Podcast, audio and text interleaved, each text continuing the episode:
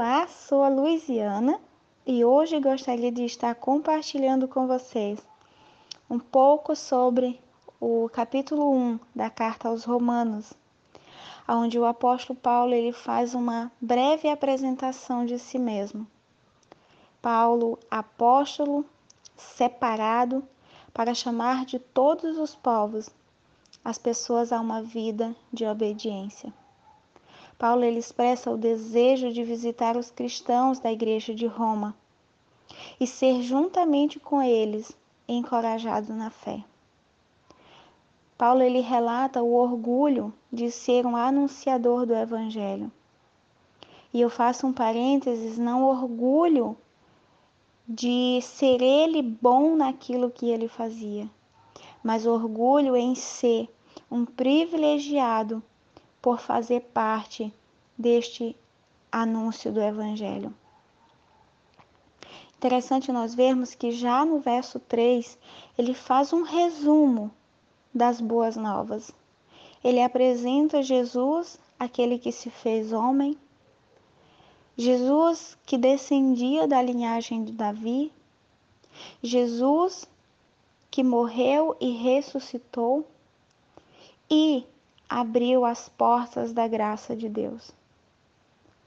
Paulo tanto entendeu esta graça e perdão de Deus, que ele escreveu no verso 16 e 17.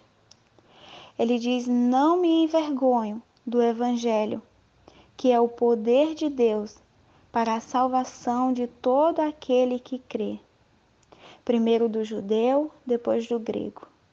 Porque no Evangelho é revelada a justiça de Deus. Uma justiça que do princípio ao fim é pela fé.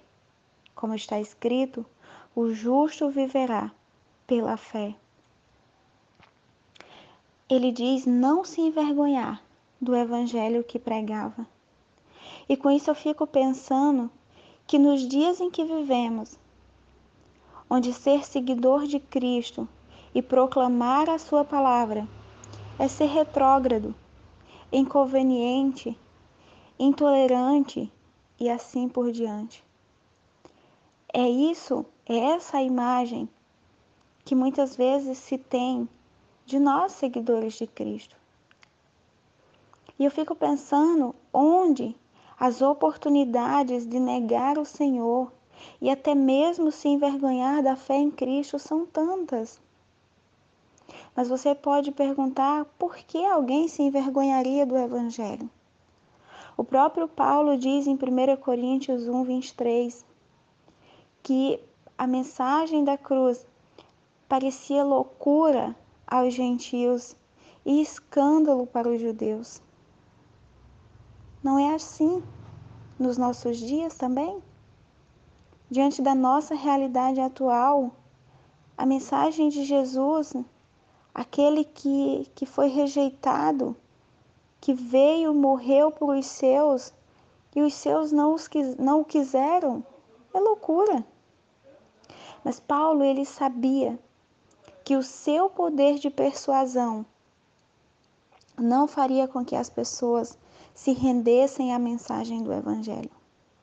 Mas ele conhecia o poder de Deus capaz de mudar vidas de todos os povos, à medida que ouviam o Evangelho da graça.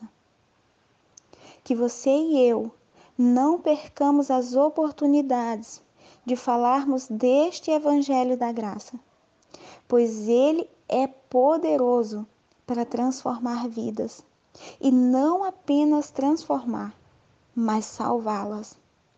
E Deus, por misericórdia e graça, usa a mim e a você. Que Deus abençoe o teu dia, em nome de Jesus.